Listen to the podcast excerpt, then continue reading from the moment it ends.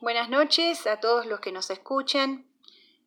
Venimos hoy nuevamente con el estudio de este día y hemos tenido un mes eh, de charlas muy interesantes que han aportado crecimiento a nuestras vidas. Hemos hablado de talentos, de dones y ministerios y me he quedado muy feliz en, ver las devoluciones que me han hecho eh, y comentarios que les han servido y han aportado también eh, cosas nuevas, ¿no? Con respecto a estos temas. Así que me alegro muchísimo y espero que, sigan considerando estos tres temas tan importantes que tienen que ver con el tema que, vamos a, considerar en esta noche. Hay una canción de, Marco Yaroide que me gusta muchísimo, eh, que dice, mi trabajo es creer, se llama la canción, ¿no? Y hay una parte de la canción que dice, porque Dios no improvisa, Él siempre tiene un plan. Y aunque los tiempos no se presten, con todo y eso, Él lo hará. Y me, me, gusta muchísimo porque es una gran verdad lo que dice esta canción. Dios no improvisa en nuestra vida. No es que por las circunstancias que vivimos, él ve y dice, bueno, voy a hacer esto, lo otro, porque las cosas se están dando así. Sino que la Biblia dice en el Salmo 139 que el embrión, nuestro embrión, vieron los ojos de Dios, ¿no? Y que Él desde ese momento que nosotros estábamos siendo engendrados, Él tenía un plan para nuestra vida. Y me gusta mucho porque dice que todas las palabras, voy, a leerlo porque me parece muy fuerte lo que dice, ¿no? Muy, muy importante. Dice, porque tú formaste mis entrañas, tú me hiciste en el vientre de mi madre, te alabaré porque formidables y maravillosas son tus obras. Estoy maravillado y mi alma lo sabe muy bien. No fue encubierto de ti mi cuerpo, bien que en oculto fui formado y entretejido en lo más profundo de la tierra. Mi embrión vieron tus ojos, y en tu libro estaban escritas todas aquellas cosas que fueron luego formadas, sin faltar una de ellas. Cuán preciosos me son, oh Dios, tus pensamientos, cuán grande es la suma de ellos, de ellos. Si los enumero, se multiplican más que la arena. Despierto y aún estoy contigo podemos darnos cuenta que lo que Dios pensó y el propósito, que este es el tema de esta noche, que Dios tiene para nuestra vida, ya estaba pensado, ya estaba en sus pensamientos desde que fuimos formados. Y me encanta esta parte que dice que cada palabra, eh, con, con, cada detalle que Dios tuvo en su mente, eh, Dios puso ¿no? y escribió nuestra historia. O sea, no hay nada que a él se le haya escapado. Y como dice esta canción, no hay este, cosas que Dios improvise en nuestra vida. Y esto me parece precioso, ¿no? Me parece muy grande, porque Él se tomó el tiempo para pensar en cada uno de los detalles que Él quería que nosotros alcanzáramos, lográramos, eh, pudiéramos conquistar. Pero más que todo, nosotros tuvimos desde el vientre de nuestra madre un propósito para nuestra vida. Mm, tuvimos un objetivo específico. ¿Con qué tiene que ver ese objetivo? ¿no? A veces nosotros pensamos que el propósito de nuestra vida muchas veces es, bueno, eh, crezco, estudio, eh, encontré a, a, una persona con la cual formar una familia, formo una familia, trabajo y, y ahí está toda la vida, ¿no? Ese fue, digamos, el propósito de mi vida. Y a veces cuando lo logro, o sea, cuando logro formar una familia, un trabajo, bueno, puedo llegar a sentirme medianamente realizado. Algunas veces ni siquiera eso eh, provoca en nuestra vida el hecho de decir, wow, cuántas cosas buenas, logré mi objetivo, siento que estoy completo con las cosas que hago. A veces no siempre pasa eso. Y ni querramos hablar cuando eh, no hemos logrado esas cosas, ¿no? Cuando no, no pudimos formar una familia o si la formamos, eso eh, eh, no dio resultado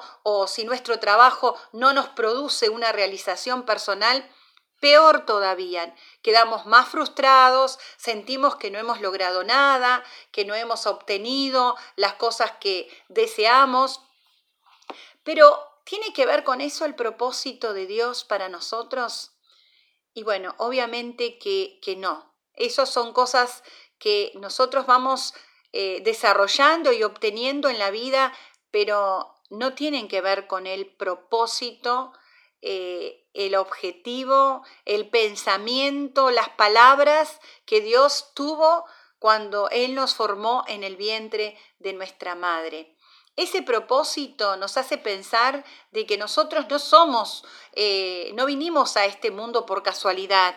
O sea, no es que eh, nacimos porque, bueno, las cosas se dieron así y, y bueno, y nacimos, sino que todo nacimiento, toda nuestra vida, cada una de nuestra vida vino porque Dios lo permitió y porque Dios tenía algo pensado para nosotros. Entonces, vamos a pensar un poquito ¿no? en, algunos ejemplos, a ver si nos pueden aclarar esto que estamos diciendo. Y el primer ejemplo que quiero tomar es el ejemplo de Jesús. Ya sabemos, bueno, nosotros sabemos la historia final de Jesús, ¿no? Sabemos todo lo que, que el proceso de la vida de Jesús y cómo terminó y cómo cumplió su, su objetivo, su propósito. Pero Vamos a ver cómo, cómo fue la historia un poco de Jesús, ¿no? Jesús nació, Jesús es el Hijo de Dios, Jesús eh, vino a la tierra a manifestar lo que es Dios, a instalar el reino de Dios. Pero si nosotros pensamos cómo nació, y en dónde nació y en qué familia nació, yo creo que si no hubiéramos sabido que Jesús era el Hijo de Dios, nunca hubiéramos pensado que el tremendo propósito que Dios que Jesús tenía y que Dios tenía a través de su vida, ¿no? Porque él nació en una familia común, ¿eh? una familia de trabajadores, eh, su padre carpintero, ¿no? Su madre una mujer humilde, una mujer eh, sumisa, una mujer que, que amaba a Dios realmente y que quería hacer la voluntad de Dios, pero era una mujer, digamos, del pueblo. No es que Jesús nació en una familia real, en una familia de gobernantes o en una familia de, que, que vivía en un palacio y uno podría haber dicho, y sí, obvio, ¿no? Este, este, niño indudablemente va a llegar a ser rey o va a llegar a ser una persona importante que pueda manejar o que pueda ser eh, pueda llegar a cumplir todas las profecías que hay acerca de ese niño, ¿no? De ese Mesías esperado. No, nada que ver. La infancia de Jesús fue una infancia, digamos, común, por decirlo de alguna manera, criado de una forma eh, normal, de una forma como eh, era la gente del pueblo. Y me llamó la atención, ¿no? Bueno, ese niño, criado de esa manera, venía con un gran propósito, ¿no?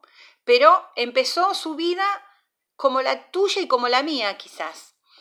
Pero dice que en Lucas 2, 42, dice que a la edad de 12 años, y vamos a buscar un poquito para, para leerlo porque me pareció tan eh, eh, significativo para lo que queremos considerar en esta noche, ¿no? Lucas capítulo 2 dice que a la edad de 12 años, eh, bueno, los padres iban a festejar una fiesta, llevaban a Jesús y, a ver, que estoy tratando de ubicarlo en la Biblia. Lucas 2, 42. Y dice, cuando tuvo 12 años Jesús, subieron a Jerusalén conforme a la costumbre de la fiesta. Al regresar ellos, acabada la fiesta, se quedó el niño Jesús en Jerusalén sin que lo supiesen José y su madre y pensando que estaba entre la compañía, anduvieron camino de un día y le buscaban entre los parientes y no y los conocidos. Pero como no le hallaron, volvieron a Jerusalén buscándole. Y aconteció que tres días después le hallaron en el templo, sentado en medio de los doctores de la ley, oyéndoles y preguntándoles. y todos los que le oían se maravillaban de su inteligencia y de sus respuestas. Cuando le vieron se sorprendieron y le dijo su madre, Hijo, ¿por qué nos has hecho así? He aquí tu padre y yo te hemos buscado con angustia. Entonces él les dijo, ¿pero por qué me buscáis? ¿No sabéis que en los negocios de mi padre me es necesario estar? Mas ellos no entendieron las palabras que Jesús les habló. A la edad de 12 años, un niño en este contexto histórico no podía ir al templo a sentarse con los doctores de la ley, o sea, con aquellos sabios que estaban y se manejaban en el templo y eran los que daban las charlas y eran que, los que manifestaban sabiduría al pueblo que se reunía en el templo. Los niños de 12 años todavía se consideraban, bueno, justamente eso, niños que no, no entraban en diálogo con eh, eh, estas personas, ¿no? Estos sabios del templo, estos doctores de la ley. Sin embargo, dice que Jesús se quedó, ¿no? Quizás podemos decir que fue atraído a ese lugar, que él se sintió cómodo en ese lugar y empezó, primeramente dice que empezó a escucharlos, empezó a considerarlos. Y esto me parece muy interesante. Cuando nosotros vamos camino a cumplir nuestro propósito de vida, que como les digo, va mucho más allá de aún de la profesión que hemos elegido, aún del trabajo que tenemos o de la familia, va mucho más allá.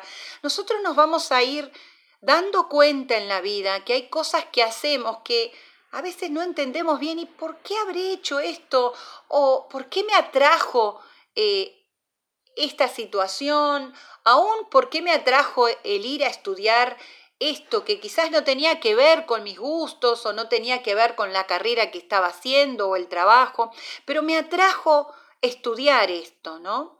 Y Jesús fue atraído al templo y fue a escuchar a los doctores de la ley. Y me gusta esto, ¿no? Porque quizás en su espíritu, aunque él siendo un niño, no sé en qué dimensión podía entender el propósito de vida que tenía, pero en su espíritu él ya estaba cumpliendo algunos pasos para llegar a su propósito, ¿no? Pero dice que no solamente él escuchaba y les preguntaba, o sea, le interesaba saber más, le interesaba profundizar en temas, sino que dice que también indudablemente él hablaba, él empezaba a, decir cosas. Y dice que estos doctores se, se maravillaban, perdón, cuando lo escuchaban, porque indudablemente él manifestaba una gran sabiduría.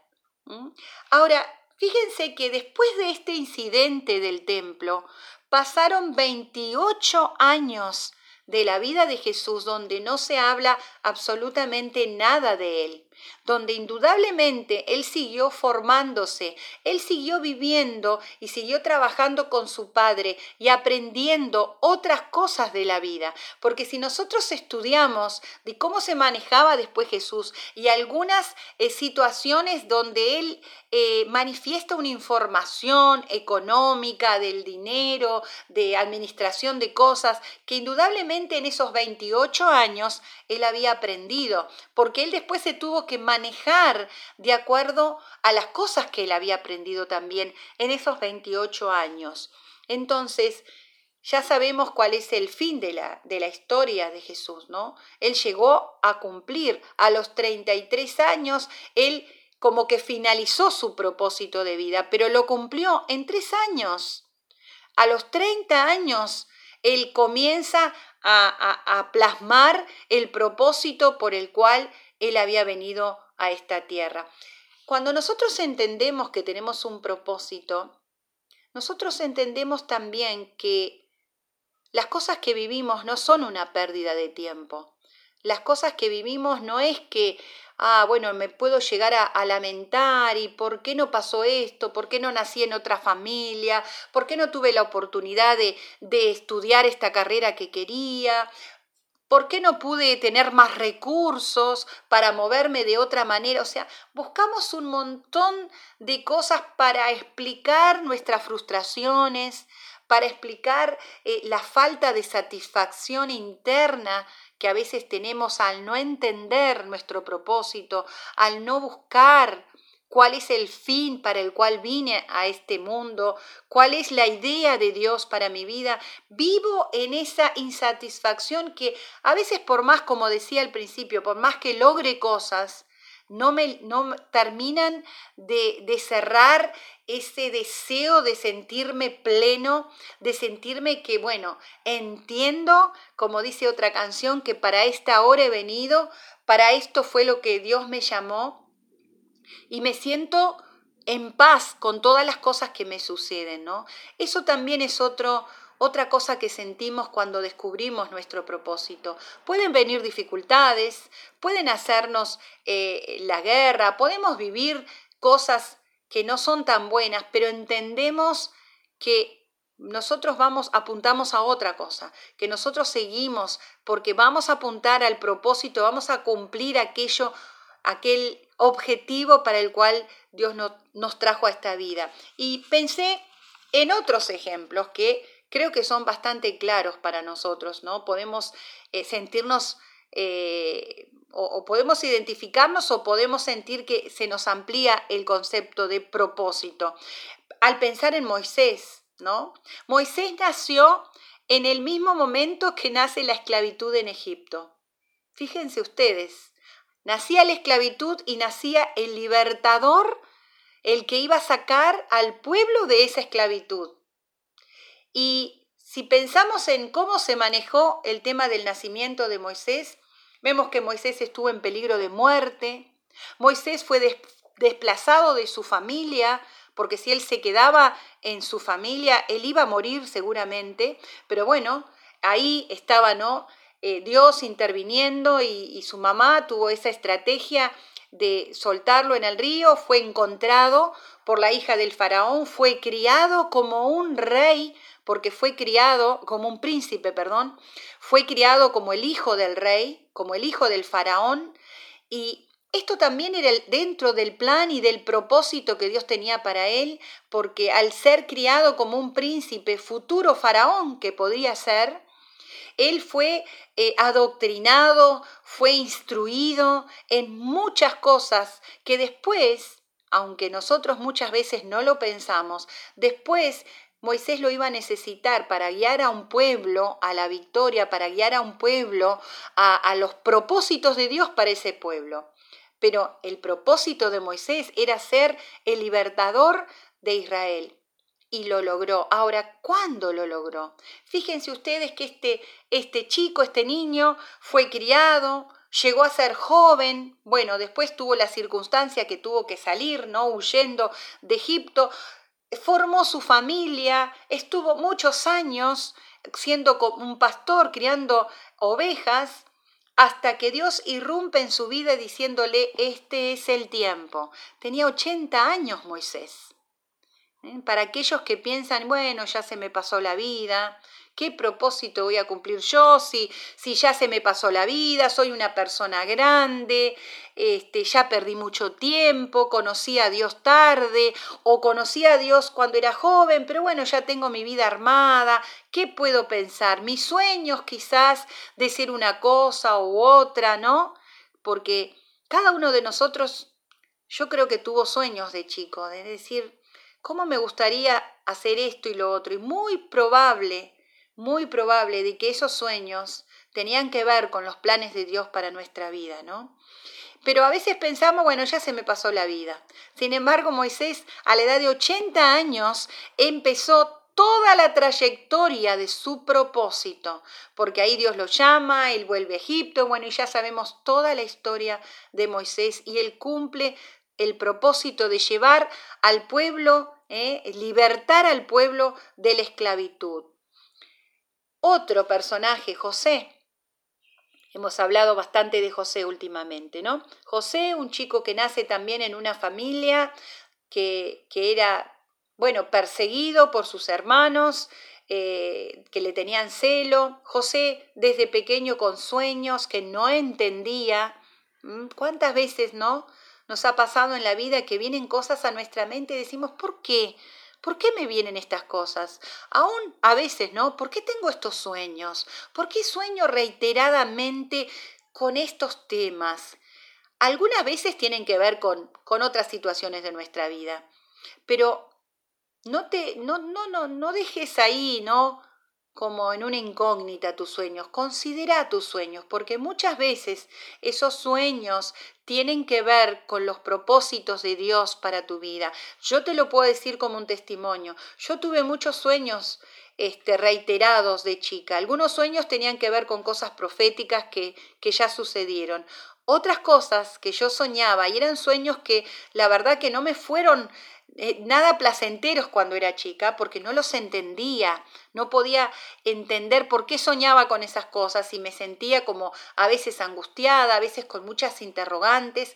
Sin embargo, hoy, hoy entiendo que esos sueños puntualmente tenían que ver con los propósitos de Dios para mi vida, o el propósito de Dios para mi vida, para el ministerio que estoy desarrollando, y Dios ya me estaba preparando, ¿no? En ese momento.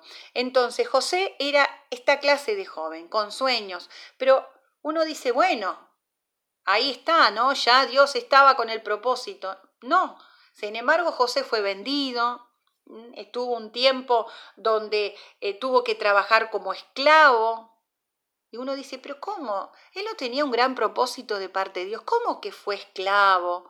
Después encima parece que cada vez era peor, ¿no? Fue, eh, estuvo encarcelado por una, cosa, una causa injusta y seguimos preguntando, ¿no tenía un propósito? Pero ¿cómo? Este chico estaba Dios con él.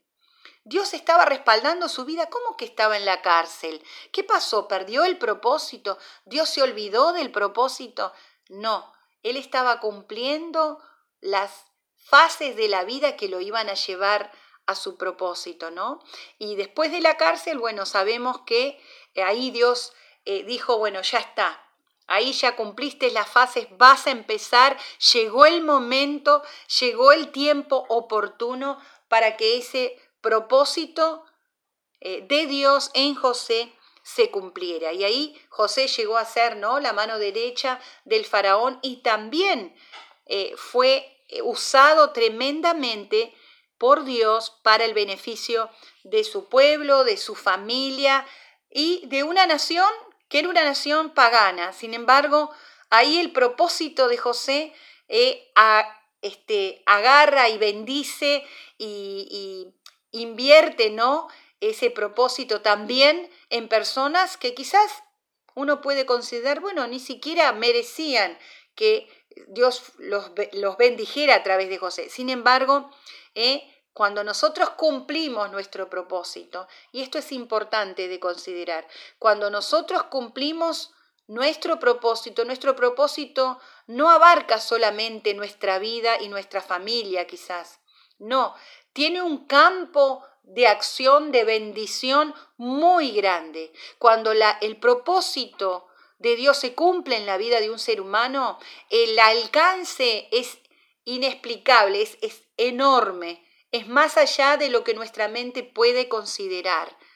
Eso es cumplir el propósito de Dios. Cuando vos simplemente cumplís tus propios propósitos, Quizás tengas una vida bendecida en tu trabajo, en tu familia, pero queda en un margen muy pequeño de alcance. Cuando vos cumplís los propósitos de Dios, siempre el propósito de Dios a través de tu vida quiere abarcar a mucha gente, a mucho pueblo, ¿no?